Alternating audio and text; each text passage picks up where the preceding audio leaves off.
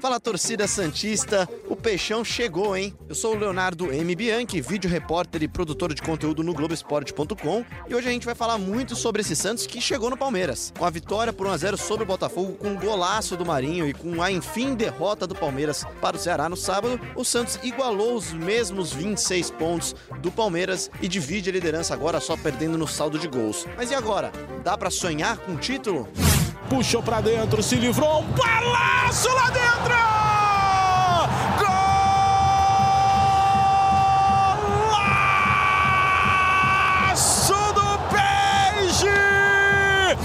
Oxi, aí foi um mini míssil aleatório, né? Essa é diferente, né? míssil aleatório. Míssil aleatório. Né? É, minimício aleatório, valeu. Com esse minimício aleatório na narração do Daniel Pereira, a gente começa o nosso GE Santos desta semana. E para falar das perspectivas do Santos no Brasileirão, da sequência de jogos e da atuação do Santos na vitória contra o Botafogo, eu tenho aqui comigo o sempre presente Juliano Costa. Tudo bem, Juliano? Tudo bem, Léo? Tudo bem, Santista, ligado aí no, no, no nosso podcast. E também aqui comigo o outro Léo, o Leonardo Lourenço, do blog Bastidores, repórter do Globoesporte.com. Tudo bem, Léo? Léo? E aí, Léo, tudo bem? Vamos falar um pouquinho do Santos e sobre as reais possibilidades do Santos nesse brasileiro. E direto da Baixada Santista para falar do Santos, o Gabriel dos Santos, nosso setorista do Peixão lá na TV Tribuna. Tudo bem, Gabriel? Fala dupla de Leonardo, fala Juliano, fala todo mundo que tá ouvindo aí o podcast. Vamos para mais um aí. E eu acredito que o Santos briga sim, hein? E para começar falando sobre as reais chances do Santos, eu quero usar o título que o Leonardo Lourenço usou para fazer a análise do jogo do Santos contra o Botafogo, que é a coragem supera a confusão e nova vitória e mostra que o Santos tem time para sonhar. É isso, né, Léo? O jogo contra o Botafogo foi um pouco confuso. O São Paulo ele tomou algumas decisões ali que foram difíceis de entender, depois ele acabou se corrigindo. Mas no fim das contas, o que levou o Santos à vitória é algo que está enraizado no time, né? Que é aquela coragem de partir para cima do adversário mesmo quando você está com um a menos. E foi isso que aconteceu, que garantiu a vitória do Santos e que coloca o Santos como um real competidor ao título nesse Campeonato Brasileiro. Eu acho que eu tenho uma definição sobre o trabalho do São Paulo, Léo. Diga lá. Eu acho que é, é aquele cara que jogando FIFA ele coloca no very hard, ele coloca no lendário por espontânea vontade e só acha graça em jogar assim, tipo, no nível muito, muito, muito difícil, porque do contrário não dá graça. É provável. E é às provável. vezes isso envolve coloca, é, é, tomar umas decisões meio aleatórias, como manter o Lucas Veríssimo em campo, Foi. mesmo com o lateral, com, com cartão amarelo. E tava claro ali para todo mundo que o Botafogo ia explorar, como de fato explorou, e levou ao vermelho. Mas é, é o nível very hard do São Paulo, ele gosta disso. É, eu acho legal falar de uma coisa que, mais uma vez, o São Paulo mostrou uma coisa que o Juliano comentou semana passada, que é ele sabe mudar o time na hora que precisa mudar o time, né? Ele, ele muda e muda a própria mudança dele, né? E acho que isso que coloca o Santos na briga pelo título. Você tem um técnico que, além de ter um elenco que agora tá cada vez mais entrosado, mais robusto, ele é, é um técnico que consegue controlar o time na mão. Ele tem o time na mão, né, Juliano? Tem o time na mão, mas é, é, é, é legal ver como, mesmo quando ele erra, não demora muito a, a corrigir, né? Você, você, você, viu isso no, no, jogo contra o Botafogo, né? Foi. Aqueles minutos logo depois, logo depois da expulsão do, do, do Veríssimo foram caóticos, né? Aqueles minutos ali. É, a impressão que deu é que o São Paulo ficou muito ansioso assim que o Veríssimo foi, foi expulso, né? Tanto que ele tira o Gemota e coloca o Vitor Ferraz para recompor ali o lado direito, né? A, a, lateral direita. E só que para isso ele mantém um ataque com três jogadores. É, e aí, dá cinco minutos, ele troca tudo de novo. Aí ele tira o Sacha e coloca. Ele tira o Sacha e coloca o Felipe Jonathan. E aí ele remonta o meio de campo para reforçar ali. É, e foram. Tudo isso aconteceu em cinco minutos. Não deu tempo nem de o Botafogo demonstrar o que faria com um jogador a mais. E acabou demonstrando que não faria nada também, porque o Botafogo é um time que tem muita dificuldade no ataque. E o que ajudou muito ao Santos, por exemplo, a conseguir essa vitória. Bom, esse daqui é o podcast do Santos, mas é claro que para falar do Santos hoje a gente tem que falar também sobre o Palmeiras. Eu acho que aí tá a primeira diferença entre os dois times. O Filipão, ele mostrou, né, no, no, na derrota do Palmeiras pro Ceará, que ele talvez não tenha tantas alternativas para mudar o time. Não, não alternativa de, de jogador, de peça, mas para mudar o estilo do time, né? O, o, Santos com a bola sabe o que fazer, o Palmeiras não. E na sequência de resultados que o Palmeiras está tendo e na sequência de jogos que o Santos vai ter, talvez isso possa fazer diferença, né, Gabriel? Exato, exato. Como a gente já tinha falado na, na, semana passada, é uma sequência bem mais tranquila, entre aspas, do Santos, que vai jogar aí dois, duas vezes em casa agora e contra adversários tecnicamente bem inferiores. O Havaí, que é a lanterna da competição e acho que nem venceu até agora. É, em, em 11 rodadas do brasileiro, acho que não venceu uma. É, e também o Goiás, que, está tá na parte de cima da tabela, mas, mas tem tido dificuldade, empatou com o próprio Havaí nesse, fim de, nesse último fim de semana. E o Palmeiras tem dois jogos bem complicados. Pega o Vasco, mesmo que em casa, o Vasco está tá, tá em alta depois dessa parada para a Copa América. O Luxemburgo parece ter dado uma cara ali para o Vasco. E também tem o clássico contra o Corinthians na Arena, que é, que é um adversário muito difícil para o Palmeiras, né? Falando sobre os outros times da tabela também, o Flamengo tem dois jogos complicadíssimos.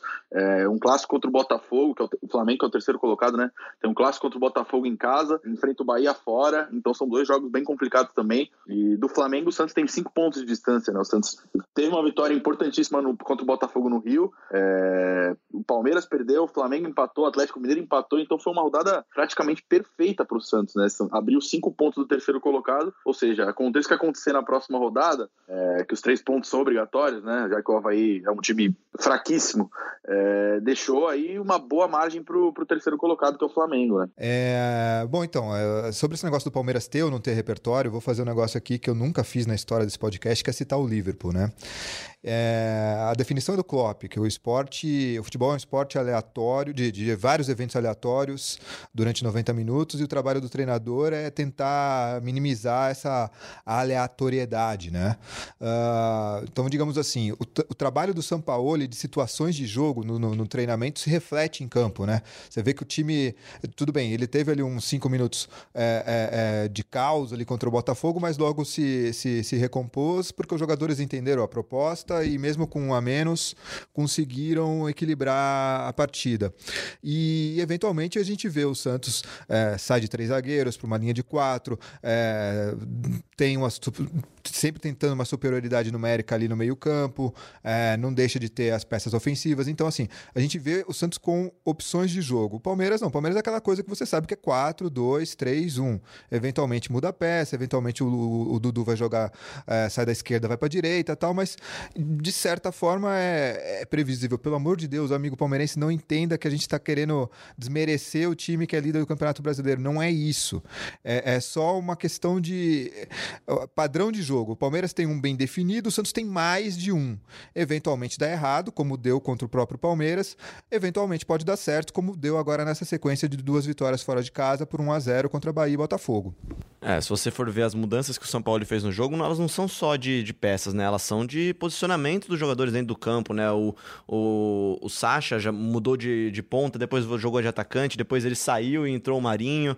Você tem a entrada do Felipe Jonathan na, na linha de meio campo, né? Depois. Acho que isso mostra que o Santos não é que tem só repertório, mas os jogadores entendem a ideia dele, né, Léo?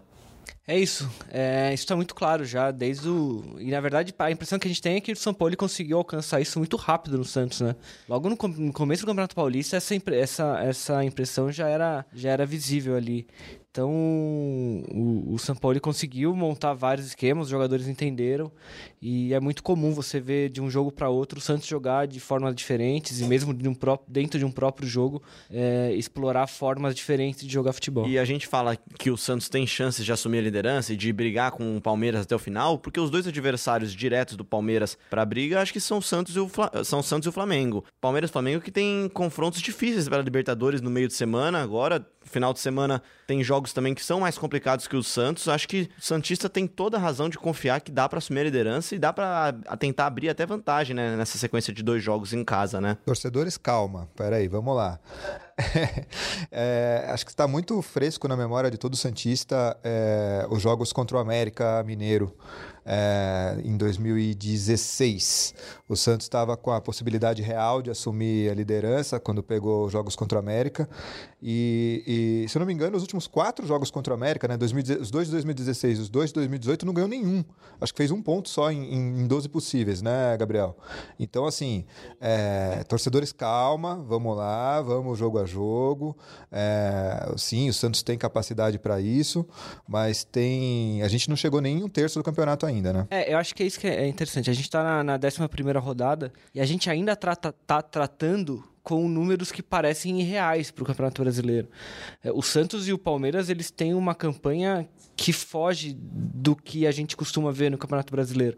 Eles por enquanto tem aproveitamento de 78,8% com 26 pontos. É, só fazendo uma comparação, uma comparação rapidinha, é, em 2015, o Corinthians foi campeão com 81 pontos e 71% de aproveitamento. Essa é a maior pontuação de campeonato de um campeão com 20 clubes no brasileiro. E o Cruzeiro, em 2003, era um 72% de aproveitamento. É a melhor aproveitamento. Então, assim, o Santos com quase 79 é um, é, é um número irreal, assim, não dá para acreditar que esse patamar vai ser mantido até o fim do campeonato, tanto pelo Santos quanto pelo Palmeiras. Mas sabe outro número legal, Léo? É, na história do, do, do, brasileiro por pontos corridos, geralmente o time que tem a melhor defesa acaba sendo campeão, ou bate ali no vice.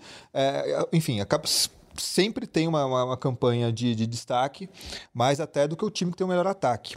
É, e o Santos está com sete gols sofridos em 11, em 11 jogos, mas as, as, esse número tem um asterisco muito importante, porque tem os quatro desses sete foi naquela pane contra o Palmeiras. É difícil falar se, se, é ruim e tal, mas se não tivesse esse jogo, seriam três em 10. E outra coisa importante, todos esses três saíram em momentos que o Santos tava, já estava à frente no placar e, digamos, tomou o gol ali, mas não correu um perigo assim de levar um empate. Foi na vitória contra o Grêmio, estava ganhando de 2 a 0 ganhou de 2 a 1 O gol do Grêmio já foi quase nos acréscimos. Foi na vitória contra o Atlético Mineiro em casa. É, até tomou um sufocozinho ali na, no, no, no, em, um, em, algum momento, mas logo fez o terceiro e matou o jogo. E também no jogo contra o Fluminense. Também estava ganhando de 2 a 0 na Vila. Tomou, tomou um gol. Então, assim, em nenhum momento, o, o, o, tirando o jogo do Palmeiras, o Santos esteve atrás no placar. Né? Isso é importante ressaltar. Muito porque essa defesa está segura.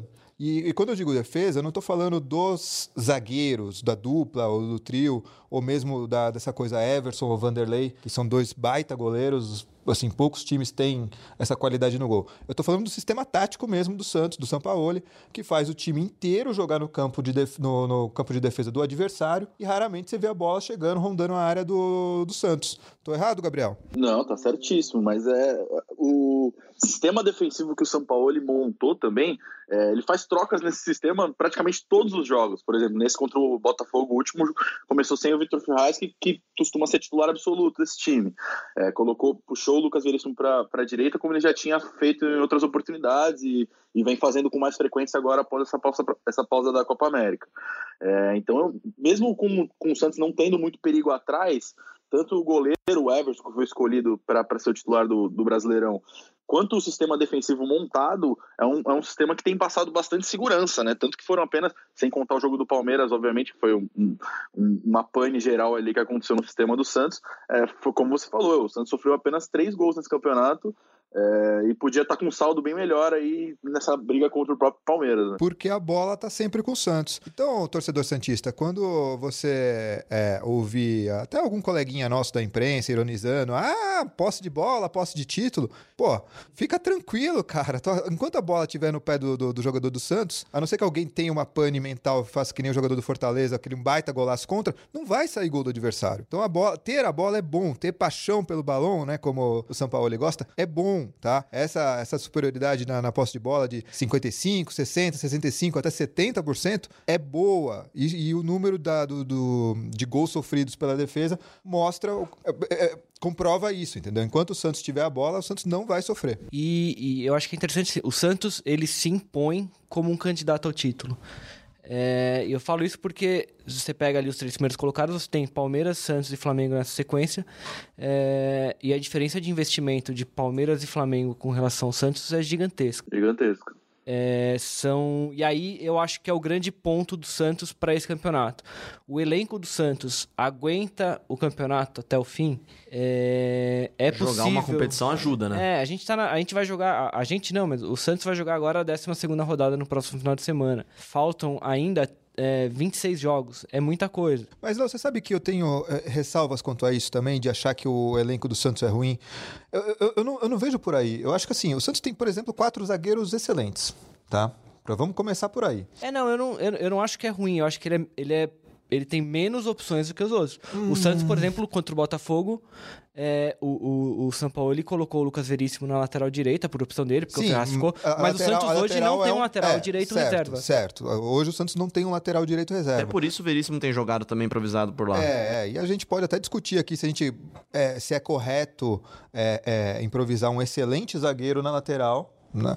Uhum, ou não. Exato, Mas tirando essa posição, é, eu não consigo ver essa limitação toda no elenco do Santos, assim.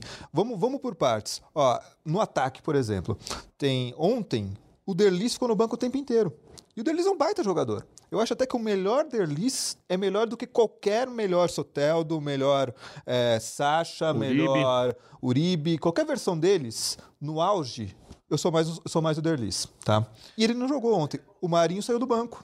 Tem o Cueva, que estava liberado por causa do, do, do, do, nascimento prematuro do filho, que também poderia eventualmente fazer uma função mais, a, mais à frente. Tem Jamota, tem Carlos Sanches, é, tem Pituca, tem o Alisson, que não jogou. Enfim, eu, eu, não, eu não, vejo assim essa limitação toda é, assim, não, no elenco não, Santista. Eu concordo, eu não estou dizendo que o elenco do Santos é ruim, eu só acho que ele tem menos opções do que os outros. E no momento em que você agora começa a ter jogador lesionado, jogador suspenso, como aconteceu com o Veríssimo, é, é óbvio que, que Palmeiras e Flamengo, em situações como essa, terão mais opções para remontar o time. É, por outro lado, e aí é importante a gente mostrar, é, o Santos só está jogando o Campeonato Brasileiro. E aí que eu vou entrar também. A gente fala de jogador lesionado, de poupar, mas justamente pelo Santos só ter o brasileiro pela frente, e justamente porque o São Paulo sabe rodar o elenco, eu acho que a chance do, do jogador, do, do, do, Santos perder um jogador por lesão muscular é diminui é pequena. consideravelmente. Nós sim. estamos em julho. Gabriel, teve algum jogador com lesão muscular recentemente ou no ano? Eu não, não lembro. Não, não. Entendeu? Ele tá rodando o bem. departamento do a, a médico do... técnica do São Paulo é muito experiente nisso, entendeu?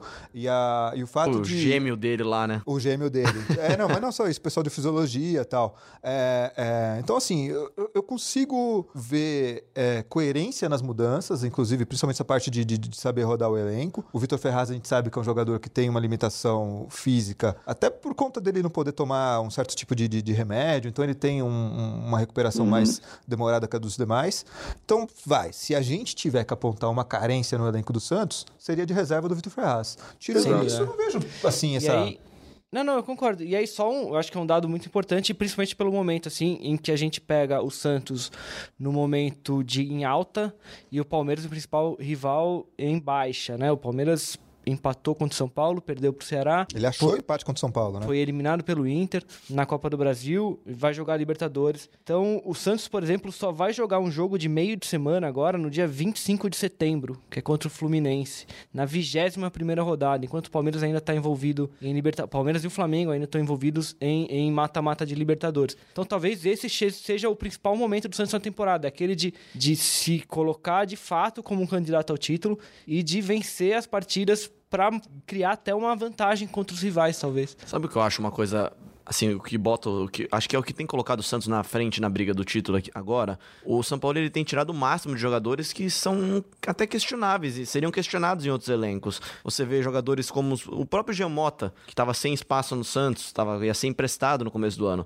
Virou um jogador importante lá. O Veríssimo não, não é o caso dele, mas o Vitor Ferraz também quase foi emprestado, quase, quase foi vendido pro São Paulo, né? Mas você vê que ele tira o máximo de cada jogador, né? O próprio Sacha também começou a jogar bem com o São Paulo, o Marinho chegou já começou a jogar muito bem também. Ele, ele tira o máximo de cada jogador, né? Exato, exato. E em relação ao Vitor Ferraz, um ponto a se destacar, é, já que ele foi reserva, quem assumiu a faixa é, contra o Botafogo foi o Gustavo Henrique, que vive processo aí, uma novela para renovar o contrato com o Santos, que é, a partir do mês que vem ele já pode assinar um pré-contrato e sair de graça, tem contrato até o fim de janeiro do ano que vem. Então é um ponto, acho que esse psicológico de São Paulo ele talvez tenha sido dado a faixa para o Gustavo Henrique até para mostrar a importância dele no time. Os, os, agentes do Gustavo não comentam processo de renovação. Enfim, essa novela vai se prolongando.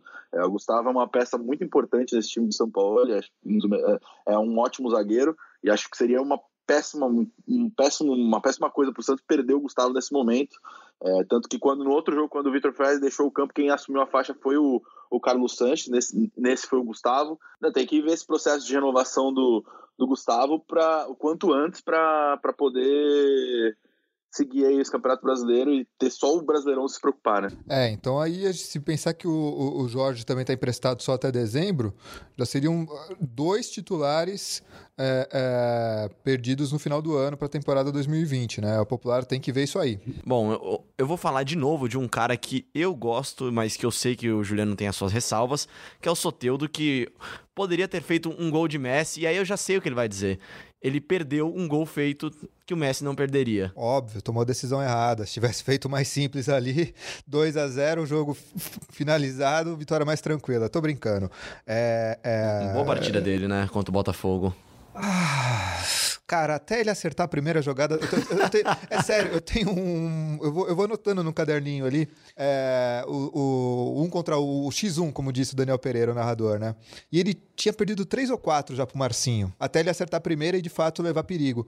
Mas eu, eu não sei, eu, eu acho que eu sou a última pessoa do mundo, assim, é, que vai ser convencida pelo Soteldo. Eu, eu mantenho a minha posição corneteira com relação a ele. Me desculpa, torcedor Santista. Pra quem não lembra do lance, é um contra-ataque do Santos. O Soteldo pega a bola no meio-campo, vai até a área e é cercado pelo Gabriel e pelo João Paulo. Ele passa pelos dois e aí ficando de frente com o Gatito e ele finaliza de uma forma meio estranha, né? O Gatito dá um toque na bola e a bola sai na, raspando a trave até, né? É, foi uma jogada maluca porque muito de, de churrasco, já de final de churrasco, é, no calor, assim, porque o Felipe Jonathan pisou na bola, gerou uma situação de ataque Botafogo, mas aí depois o jogador do Botafogo também se enrolou todo. O Eric se enrolou todo. É, e aí deu contra-ataque pro Santos e já era tipo dois contra um, e mesmo assim, dois jogadores do Santos contra um do Botafogo, e mesmo assim o Soteldo errou, mas quase fez o gol de placa. Então, assim, eu, sei lá, eu, eu, às vezes eu acho que eu vejo futebol diferente, assim, eu não. não mas enfim, é meu, de novo, é minha posição corneteira aqui com relação ao nosso amigo Soteldo. Aliás, também o Santos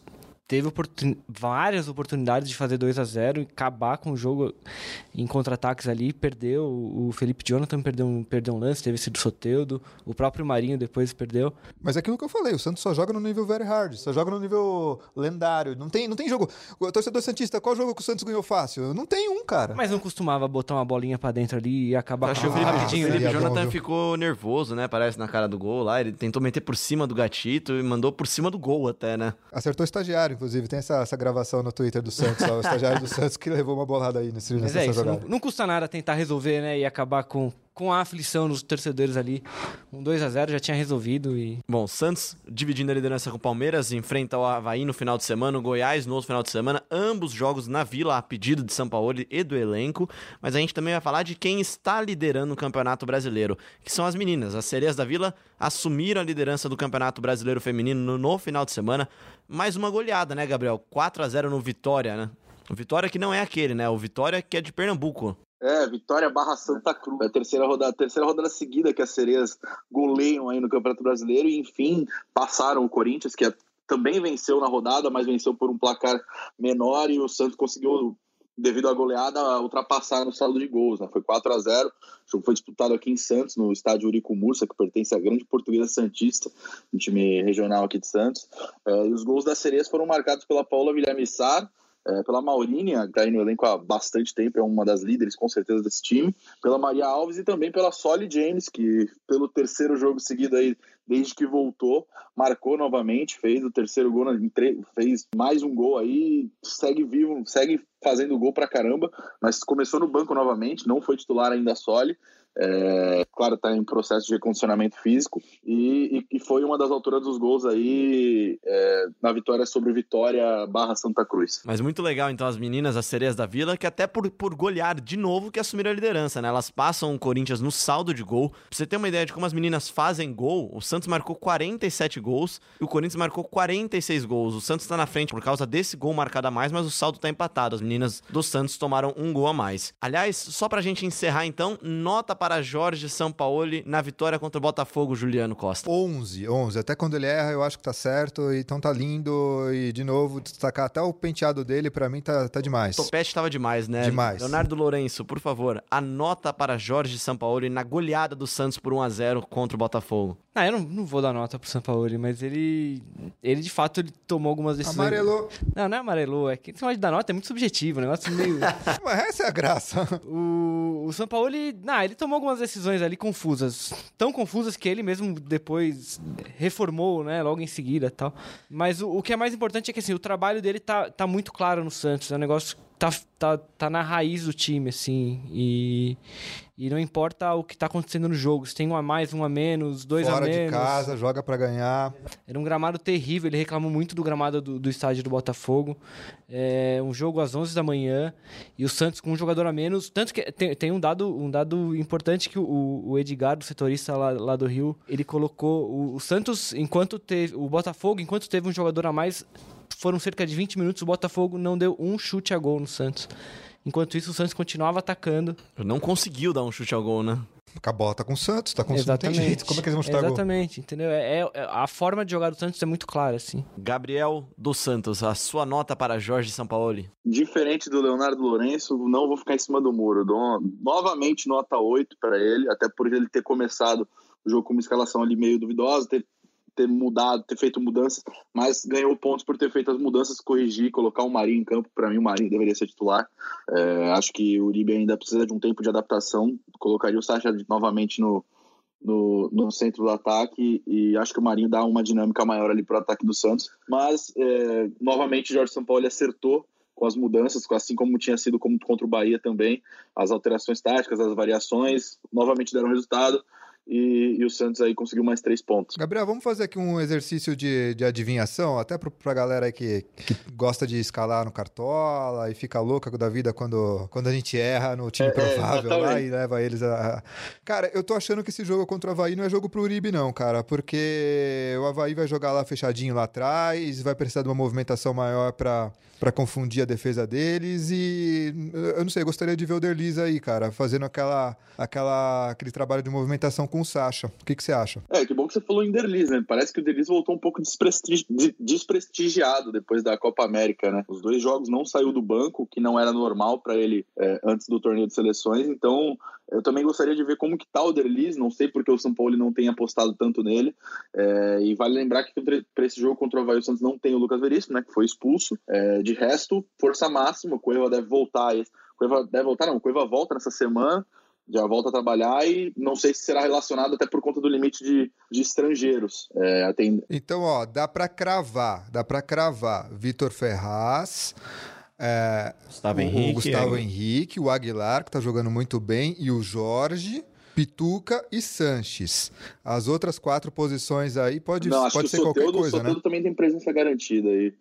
E o Everson também. Acho que dá Everson, Ferraz, Aguilar, Gustavo, Jorge, Pituca, Sanches, aí uma vaga em aberto no meio, Soteudo e duas vagas em aberto no ataque. Acho que essa, esse seria meu palpite. Cobre Gabriel dos Santos se você escalar alguém que não for entrar no seu time do Cartola. Ou melhor, acompanhe Gabriel dos Santos, acompanhe Juliano Costa, acompanhe o Globoesporte.com para você saber a escalação provável do Santos. A gente volta semana que vem. É sempre um prazer falar do Santos, que é líder do Campeonato Brasileiro Feminino, está dividindo a liderança do Campeonato Brasileiro Masculino e a gente espera falar muito em breve aqui do Santos liderando os dois campeonatos. Valeu, Juliano. Valeu, Léo, valeu, gente, abraço a todos. Valeu, Léo, meu xará, que tá sempre aqui prestigiando o Santos. Obrigado, meu. Até a próxima. Obrigado, meu. É muito paulista, né? Gabriel, obrigado também. Meu, tu não sabe o que aconteceu. Valeu, Léo. Valeu, Juliano. Até mais. Até o próximo podcast. Valeu, torcida Santista. Você sabe, pode sempre acompanhar a gente no globesport.com/barra podcast, também nas plataformas de podcast da Apple, do Google e no Pocket Cast. Quer participar? É só mandar sua interação com o hashtag GSantos ou procurar lá o underline Gabriel dos Santos, arroba Juliano06, arroba o Leonardo, é muito estilo, né? E arroba Léo M. Bianchi, também mandar lá a sua interação pra gente, mandar pergunta, dúvidas. Aliás, Leonardo Lourenço prometeu, a gente vai fazer muito em breve um podcast inteiro pra falar sobre o estádio do Santos, sobre as reformas, sobre os projetos do Retrofit lá, e- a gente volta a trazer essas, esses detalhes da nova reforma da Vila Belmiro. Thank